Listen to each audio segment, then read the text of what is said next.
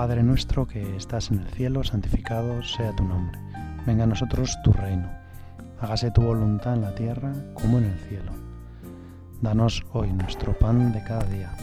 Perdona nuestras ofensas, como también nosotros perdonamos a los que nos ofenden. No nos dejes caer en la tentación y líbranos del mal. Amén. Hoy vamos a leer un trozo del Evangelio de San Lucas que recoge varios milagros. El primero de ellos sucede mientras los apóstoles con Jesús cruzan a la otra orilla del lago en la barca. Mientras ellos navegaban, se durmió. Posiblemente había sido una jornada agotadora para el Señor. Multitud de gente a la que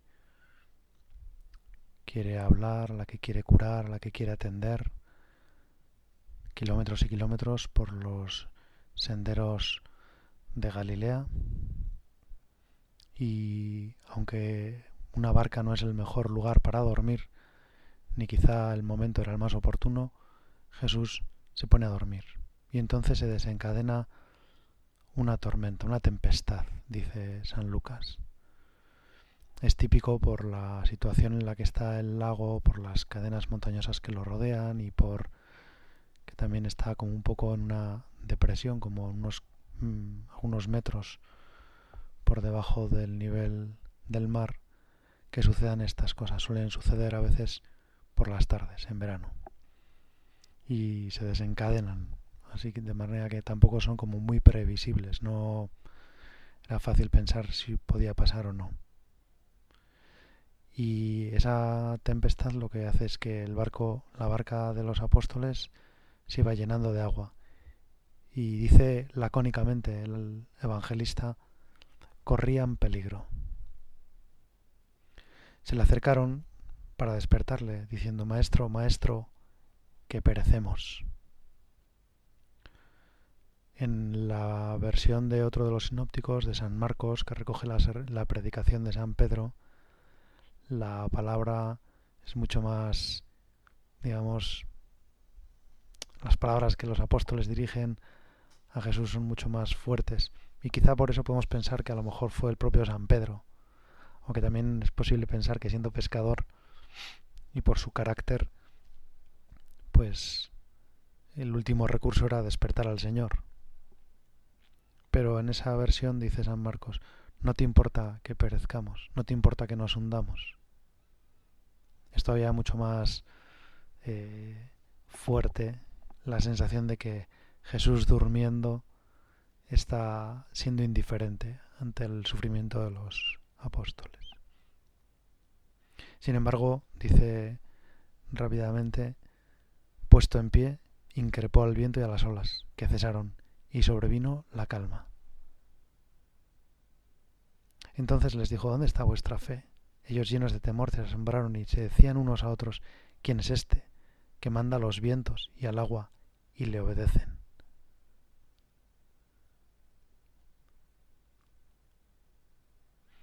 Es una lección para nosotros el comprobar cómo tu Señor eh, a veces pareces dormido. Y yo quiero comprender que aunque tú estás dormido, la barca está a salvo. Aunque tú estás a veces aparentemente despreocupado de lo que sucede en mi vida, en el mundo, en las almas, yo sé que la barca está a salvo, que navegaremos contigo y no nos hundiremos, que nos llevarás a puerto, que llegaremos al lugar donde tenemos que llegar, que nos estás preparando un lugar maravilloso. Y te pido, Señor, que yo sepa custodiar tu sueño. Yo sepa darme cuenta de que tu sueño es, de algún modo, redentor. Que tú cuando duermes estás haciendo también la redención. Que tú cuando duermes, cuando parece que estás inactivo, estás también haciendo las maravillas que haces en los momentos de mayor actividad, cuando estás pues curando enfermos, sanando las almas, predicándoles la buena nueva, la nueva noticia de que has venido para salvar al mundo. Por eso, Señor, gracias. Gracias también por tu sueño. Gracias porque tienes paciencia conmigo, porque a veces te despierto. A veces te demuestro que no confío del todo en ti. Que no me fío de ti si estás dormido. Si pareces indiferente. Si parece que las cosas no te afectan. Que no me fío de ti si te tengo que ver con los ojos de la fe que solo me fío de ti si te levantas y calmas la tormenta. Tú, Señor, calmas la tormenta para que ellos comprendieran que no iba a pasar nada, que si estaba Jesús con ellos, la tormenta pasaría y el barco no se hundiría, que llegarían días también en parte en que Jesús no estaría físicamente con ellos y a pesar de todo la, tormenta no haría naufragar la barca. Que habría veces en que parecería que Jesús no hacía caso, no prestaba atención, no, no estaba cerca. Pero la barca de sus vidas, la barca de la iglesia, no se hundiría. ¿Cuántas veces, Señor, sin querer, con mi forma de rezar yo te despierto? Te digo sin querer algo que es tremendo para, para ti. No te importa que nos hundamos. ¿Cuántas veces a lo mejor mi oración no demuestra fe? Porque es llamativo, ¿no? Que ellos saben que si despiertan al Señor y que el Señor hace algo, pues, o sea, de algún modo están demostrando una fe en Él. Pero, sin embargo, el, el Señor les dice, ¿Dónde está vuestra fe? A veces también, quizá yo, Señor, cuando rezo, tú me podrías preguntar, ¿dónde está tu fe? Porque rezo de una forma en la que no confío en que tú, Señor, tienes todo pensado de una forma mejor. Porque no rezo con confianza, porque me angustio ante las dificultades de las cosas que no salen ante las cosas que no marchan como yo había planeado. ¿Dónde está vuestra fe? Señor, ¿dónde está mi fe? ¿En qué rincón me la he olvidado? ¿Por qué no confío más y más y más en ti? ¿Por qué no sé verte en todos los momentos de mi vida? También en esos momentos oscuros, en esos momentos de dificultad, en esos momentos de, de angustia. ¿Dónde está vuestra fe? Y a continuación, el San Lucas nos relata cómo eh, navegaron ya con la mar en calma, navegaron hasta la región de los Gerasenos, que está al otro lado, enfrente de Galilea. Es una región absolutamente pagana, donde allí no, no viven de la fe de Galilea y, y cuando saltó a tierra vino a su encuentro un hombre de la ciudad endemoniado. Desde hacía mucho tiempo no llevaba ropa ni habitaba en casa sino en los sepulcros. Al ver a Jesús cayó ante él gritando y dijo con gran voz ¿Qué tengo yo que ver contigo, Jesús, Hijo del Dios Altísimo? te suplico que no me atormentes. Es increíble que alguien que está atormentado de esa forma le diga eso al Señor, pero precisamente el que lo está diciendo es el diablo que lo poseía. ¿Qué tengo yo que ver contigo, Jesús? ¿Cuántas veces el demonio nos susurra estas palabras. ¿Y cuántas veces nuestra vida le dice estas palabras a Jesús? ¿Qué tengo yo que ver contigo, Jesús? Es como si le dijéramos al Señor que, que nuestra vida no le importa, que para Él no somos nadie, que por qué viene a molestarnos si le damos igual. Y esto lo dice el Espíritu porque Jesús mandaba, le estaba diciendo que saliera de aquel hombre, porque muchas veces se apoderaba de él, y aunque le sujetaran con cadenas y le ponían grillos para custodiarle, rotas las ataduras, era impulsado por el demonio al desierto. Y al ver que se resistía, Jesús le pregunta, ¿cuál es tu nombre? Él dijo, Legión, porque habían entrado en ese hombre muchísimos demonios. Y le suplicaban que no los echara al abismo.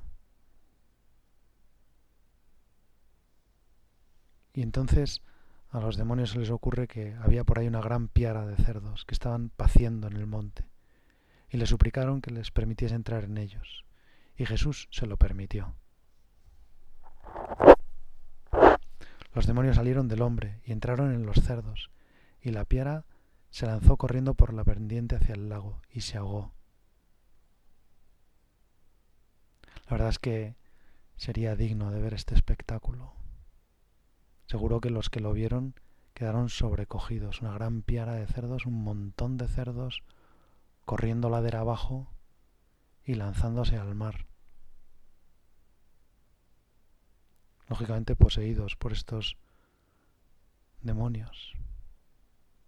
Al ver los porqueros lo ocurrido, huyeron y lo contaron por la ciudad y por los campos. ¿Cómo no iban a contarlo? ¿Cómo iban a callarse algo así?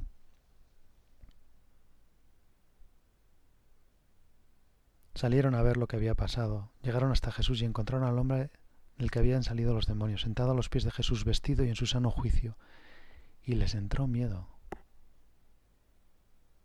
Señor, ¿por qué les entra miedo al ver a este hombre curado y en su sano juicio? Los que lo habían presenciado les contaron cómo había sido salvado el endemoniado, y toda la gente de la región de los Gerasenos le pidió que se alejara de ellos, porque estaban sobrecogidos de temor. Él subió a la barca y se volvió.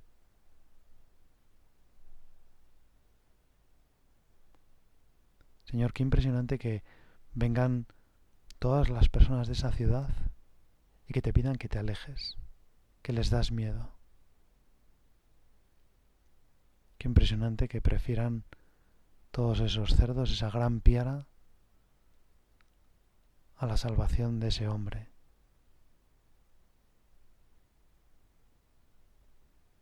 ¿Cuántas veces, Señor, a lo mejor en nuestra sociedad se te está pidiendo lo mismo, que te alejes? ¿Qué tenemos que ver contigo, Jesús, Hijo del Altísimo? ¿Cuántas veces nuestra sociedad, nosotros también, le decimos esto a Jesús? Jesús, ¿qué tengo que ver contigo? ¿Qué tiene que ver mi trabajo contigo? ¿Qué tiene que ver mi familia contigo? ¿Qué tiene que ver mi diversión contigo? ¿Por qué te quieres meter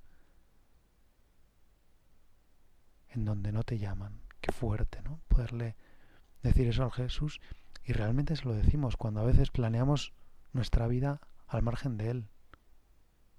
Cuando solo le dedicamos pues, compartimentos estancos, cuando pues, sí, voy a hacer un rato oración, como ahora que estoy intentando hablar con, con Él, pues se lo dedico a él, pero luego a lo mejor me tengo que ir a hacer un recao, me tengo que ir a hacer una prueba al médico, tengo que ir a estar con unos amigos, una comida, luego por la tarde he quedado con un amigo o por voy a hacer deporte o voy a descansar con mi familia. ¿Por qué, Señor, a veces no te meto ahí? ¿Por qué te pido que te alejes de mí? ¿Por qué me da miedo que me salves? ¿Por qué me da miedo perder todos esos cerdos, que era un animal impuro, ¿no? En la Sagrada Escritura sabemos que el cerdo es un animal impuro. Y de hecho el padre, el hijo pródigo, cuando se va de casa, cuando se gasta todo el dinero, se va a cuidar cerdos, como señal de lo bajo que había caído. Estos hombres que posiblemente no eran practicantes, no eran judíos observantes, aunque vivieran tan cerca del pueblo de Israel. Los cerdos no les parecían impuros y por lo tanto les parecían pues un buen negocio y seguramente sacarían pues grandes provechos de pero les parecen más importantes todos esos provechos, toda esa toda esa ganancia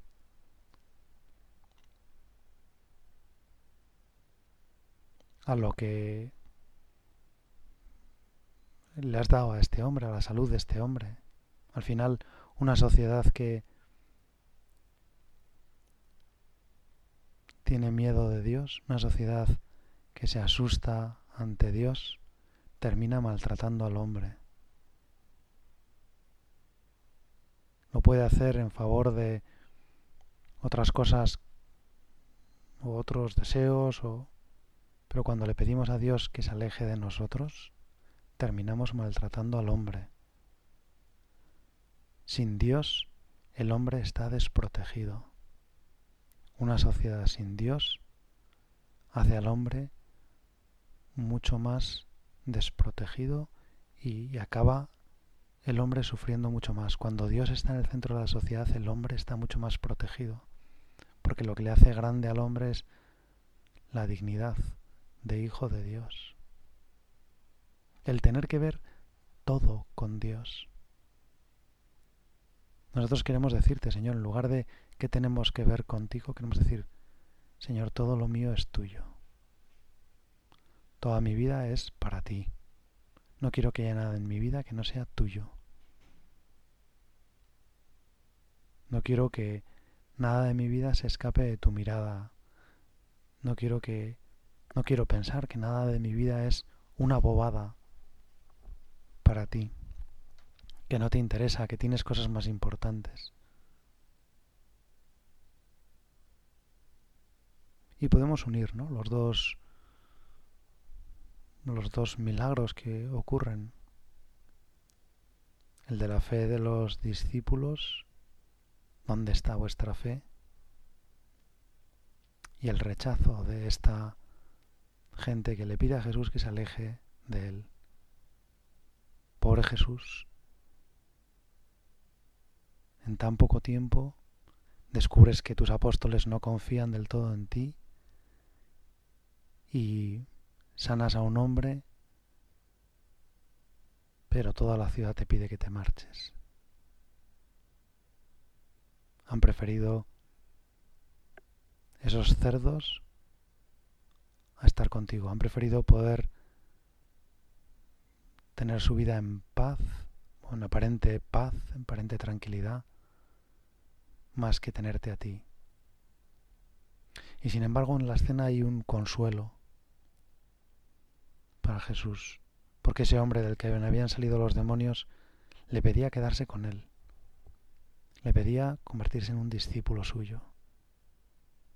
Y Jesús le encarga una misión, Vuelve a tu casa y cuenta las grandes cosas que Dios ha hecho contigo.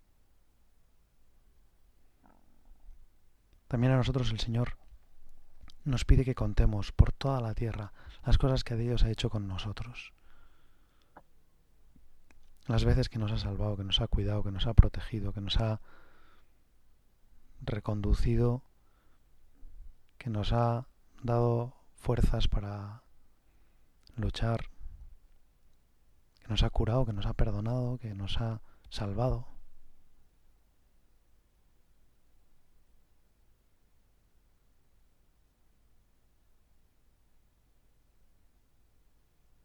Y ese hombre se marcha y en una ciudad que acaba de, de expulsar a Jesús, de forma pacífica ciertamente, porque se lo han dicho educadamente, les, le pidieron que se marchara, que se alejara. Por favor, aléjate de nosotros. No queremos tener nada que ver contigo. Pues en medio de esa ciudad este hombre que ha sido enviado, Jesucristo se tiene que ir, pero se queda este hombre. Y se queda este hombre para contar las maravillas de lo que Dios ha hecho en él. cómo lo mirarían. Quizá no lo miraron del todo bien. Quizá no fue para él fácil cumplir su misión. Para él quizá había sido más fácil irse con Jesús, donde sabía que estaba protegido, donde... Pero de algún modo se había quedado con Jesús, porque se había quedado con su misión, porque el Espíritu Santo estaba en él para contar las maravillas que Dios había hecho en él, porque iba a hacer presente a Jesús donde a Jesús no lo recibían, porque iba a poder contar todo lo que tú le hiciste, Señor, cómo le sanaste, cómo su vida volvía a tener sentido, cómo podía volver a respetarse a sí mismo, cómo podía ser un hombre normal, un hombre de paz, un hombre de trabajo, de alegría.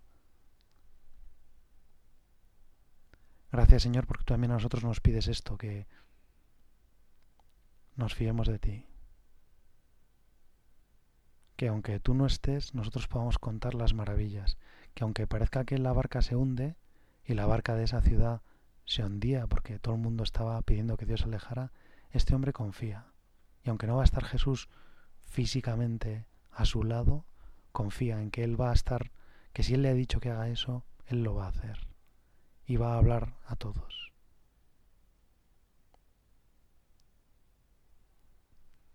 En otros de los evangelios sinópticos se comenta al decir que todos se admiraban de lo que les contaba este hombre.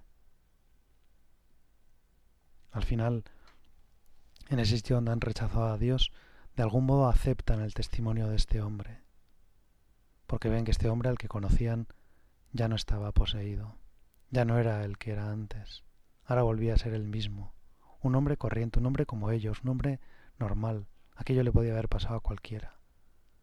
Y aquel hombre había recibido la visita de un maestro, de un rabí. Tu Señor fuiste a aquella región para encontrarte con este hombre, Tú cruzaste el lago, atravesaste la tempestad, porque te importaba esa alma,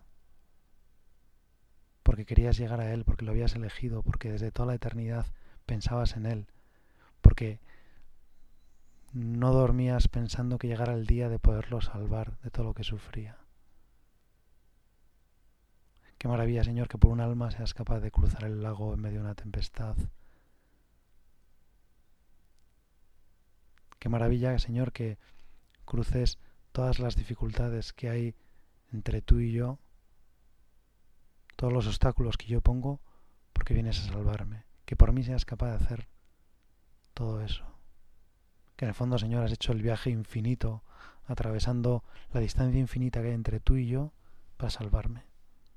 Para decirme que me quieres, para decirme que importo mucho más que toda esa piara de cerdos para decirme que importo mucho más que tu cansancio, para decirme que en tu corazón no solo no es que no tengamos nada que ver tú y yo, sino que lo tenemos todo que ver, que todo lo mío es tuyo y todo lo tuyo es mío, Señor, que yo soy tuyo, decía San José María, que Dios me diga a mí que soy suyo y no volverme loco. Nosotros querríamos volvernos locos de amor al descubrir esta maravilla de, de un Dios que, que viene a buscarnos, que cruza los mares, que atraviesa todos los peligros, que aun sabiendo que no le iban a recibir, que iba a recibir aquel varapalo, quiere ir a verme, quiere venir a salvarme, quiere venir a darme una nueva oportunidad, una nueva casa, un nuevo hogar, una nueva ilusión. y que en medio de una jornada agotadora donde se ha dormido incluso en una barca que está en medio de una tempestad, todo se le pasa cuando yo estoy con él, porque quiere curarme, porque anhela tanto, desea tanto curarme, que todo lo demás le parece poco.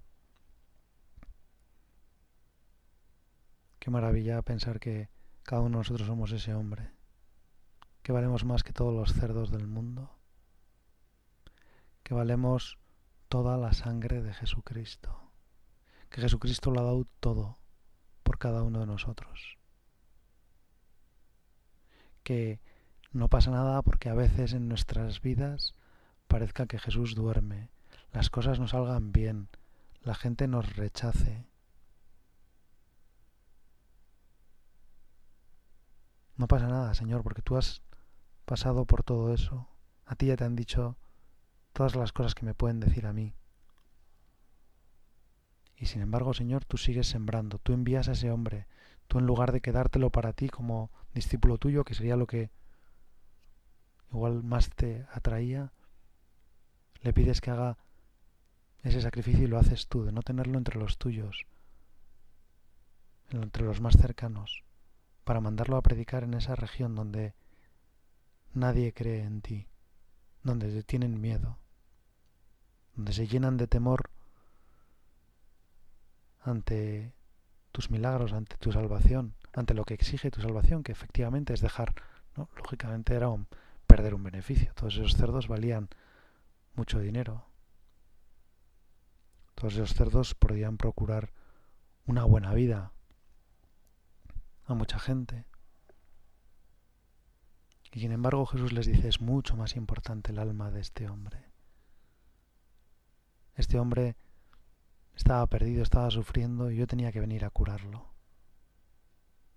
Ya me voy, pero os voy a dejar a mi enviado, al que vaya delante de mí para preparar el terreno.